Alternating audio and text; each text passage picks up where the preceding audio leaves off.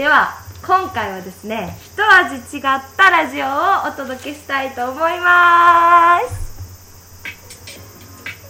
ちょっとね BGM はこれでいきましょう今回。ちょっとあんま聞こえへんかったということで。はいでは今宵も始まりましたぼっちラジオお届けするのはパッチワークスの7だけです。よろしくお願いします。ちょっとね前田さんがね今回はちょっといないということであのゲストをお招きしております。カズさんです。はじめましてこんにちは。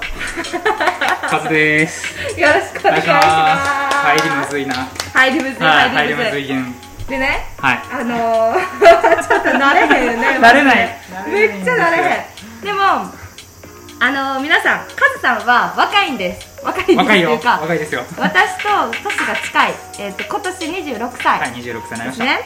で私が今年24歳になったので2つ違いの、まあ、若いので今日はちょっとね若さあふれるラジオでいこうという 若さあふれるか。感じではいいきたいと思います、お願いしお願いしまます。はいではぼっちラジオとは高知県の土佐町に移住してきたパッチワークスの前田と奈々が暮らしの中で感じたことや体験したことなどを伝えるラジオやきねということで。最近聞いてたやつ。最近ありがとうございます、はい。なんか聞いてくれてたみたいで。最近聞いてましありがとうございます。でこの2人のね共通点なんですけどと嶺北高校っていうのがあるんですよ。た 皆さんご存知。はい高知県のね、はい。あるんですけども嶺北高校魅力化プロジェクトっていうのがもう私たちの一番のなんですか？共通。点。点ですね。はい。はい。でえーっとまあカズさん、はい。ちょっと軽く自己紹介をそうですはい、ねはい。してもらいましょう。お願いします、カズと申します。と神奈川県出身で去年の9月から、うん。と土佐町に地域おこし協力隊として引っ越してきました。う。んうん。はい。で今は奈々さんからご紹介あったように嶺北高校魅力化プロジェクトっていうのでやってる寮があるんですよねその地域外から30人ぐらい集まってる寮があって、うんうんうん。そこに塾が併設されてて、はい。そこの塾の講師。なるほど。塾講師って塾講ことですね。塾講師。塾講師塾講師。塾講師。ななんでちょっとハテナやった ちょっといろいろやってます。そういろいろやってるんでどっちかっていうとあ先生ってあんま呼ばれたくないなと思ってて。なるほど。普通にカズさんって生徒から呼んでもらいたいっていう謎の、はいはい。はいあれがありますなるほどです。まあそんな感じでとりあえず神奈川県、はい。まあ、その高知県外からやってきた地域おこし協力隊はいの方でその任務が、まあ、嶺北高校の魅力化プロジェクトはい、っていうことですよね。そうです。はい。で私たちの共通項がそれって言ったんですけどじゃあどこで会うねんっていう。これめっちゃおもろいですよね。あの前段階で喋っちゃってあのめっちゃ爆笑してたんですけど 毎週ね、水曜日にうん定例会っていうのがあるんですよ、定例会。さっきちょっと出てきたその寮、うん寮であるんですけど、うん。あの学校現場の人、まあ、先生と、はい。まあ、私含めた人と、い。あとその寮ですよね、はい。塾講師の人とか事務局の人とか、はい。あとは役場の人を一緒になって、ね。あの定例会っていうのが行われています、でどういう関係性でした それはこの今日喋ってみるまで。毎週水曜日にはい。会議であって、はい。お疲れ様ですと言い合うだけの 関わり。いや本当ににそうですよね。そう。そうそうあの会自体が特にそういうそうねその始まる前にうん。なんかそうみんなでいっぱい喋るとか、はい。始まった後になんかこうね、はい。い、っぱい喋るとかがないんないですよねなので始めます。みたいな、はい。始まってこう、はい。議題がこう進み進んで。終われば、はい。本日はこれで終了です。お疲れ様でした。お疲れ様でした、はい。じゃあちょっと仕事があるんでみん。なすぐいなくなる感じなので、はい。まあ、そうやって仲やったのが今回ねちょっとご縁があってあの違う違うっていうかなんかそのサマーツアーっていうのがあるんですよね、そうですそうです、はい。今年の夏にと嶺北ちょっといいかもって思ってる中学3年生たちがうんうん。嶺北高校見学に来てくれるので、はい。そこでちょっと奈々さんのお力をお借りできないかなと今日急に石原郵便局にお邪魔しております。なるほど。なるほど。なるほどまあそれでちょっとお話しする機会が あのできたということで。割と強制的にやる。あ強制的にね。はい。あありがとうございます。すいません。はい。いえいえこちらこそです。まあそういう感じですじゃあまあそのせっかく出てきたんで高校魅力化プロジェクトでお互いどういうような関わりをしてるのかっていうのをちょっとねあのリスナーさんにお伝えできたらなと思うので、まずちょっとカズさんの方からちょっと数軽く軽く。ご紹介い。ただいてよろしいですか、はい。はい、ありがとうございます。僕基本今塾の、まあ、講師塾スタッフみたいな形でやってて、うんうん、僕以外に講師が、えー、3人合計4人体制で今で、はいはい、高校生向けの塾を運営してます。なるほど、はい、等身寮ですよね名前がね。名前等身寮です。等身寮を最初聞いた時びっくりしたことが、うん。うん、なんか無料ですよね。あ無料です。無料。めっちゃすごくないですかそれ。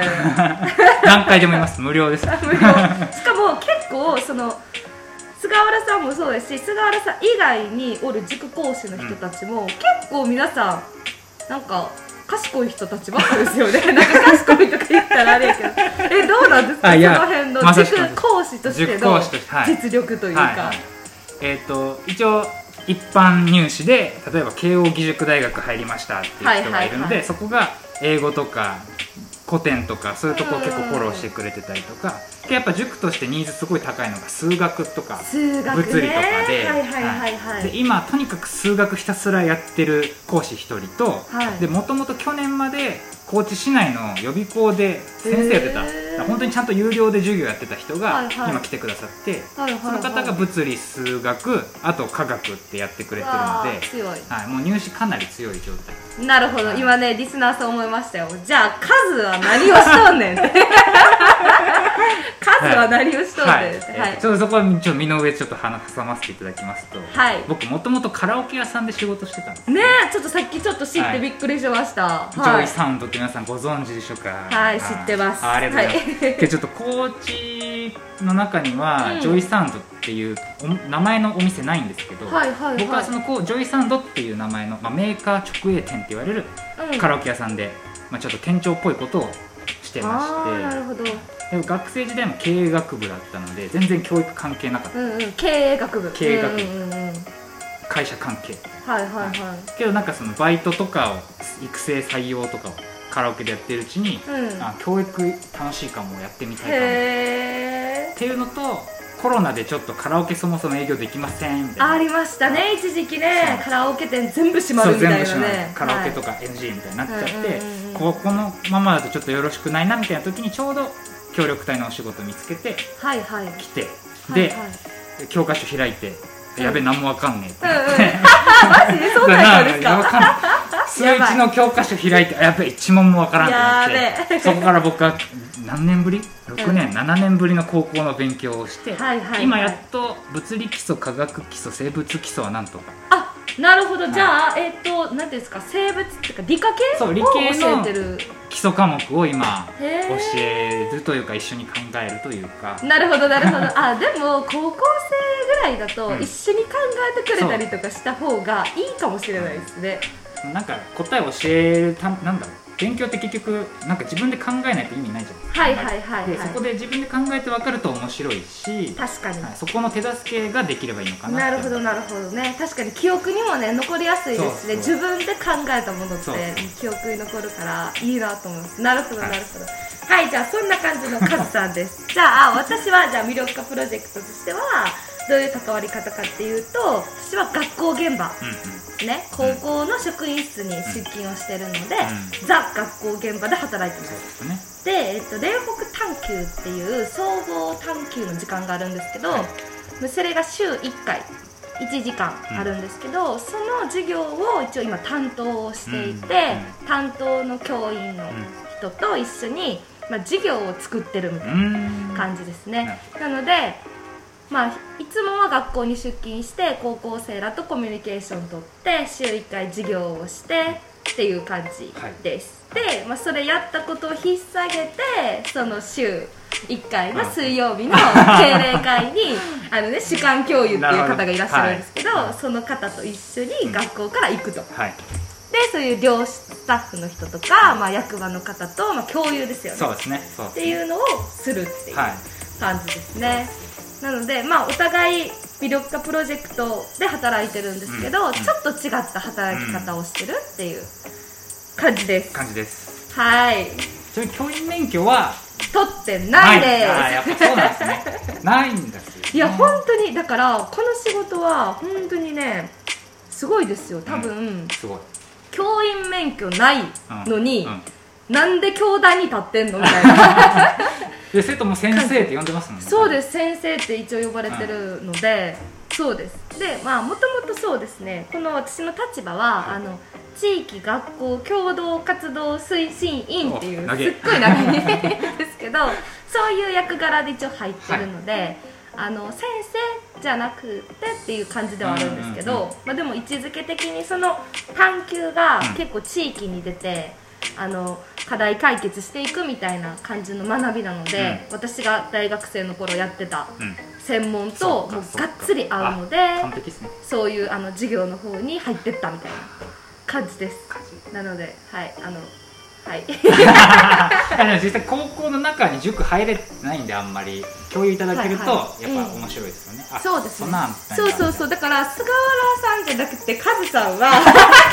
まだまだダメですよね さっき書いたんそうさっきから時ね。あのカズさんはそうでも塾で探究っぽいことをやってますよね。キャリア教育的キャリア教育、なところ。はい塾なのでそこで結構接点はあるので、うんうんちょっと今後ちょっとはい。2人の仲を深めつつ、そっちも深めていくそっちがちゃんとまあ、はいそっちがね一番重要なので。ここ プライベートは別にあの、まあいいので、まあまあはいえ？何も言ってないのに。いいのでまああのねちょっとしっかり魅力化にはい。貢献できるようにちょっとお互いやっていきましょう。では次回もカズさんをゲストにちょっと話すので聞いてみてください。お願いします。します。それでは今宵もぼちぼち行こうよぼっちりラジオ。パッチワークスのナナと。カズでした。ほいたらまたね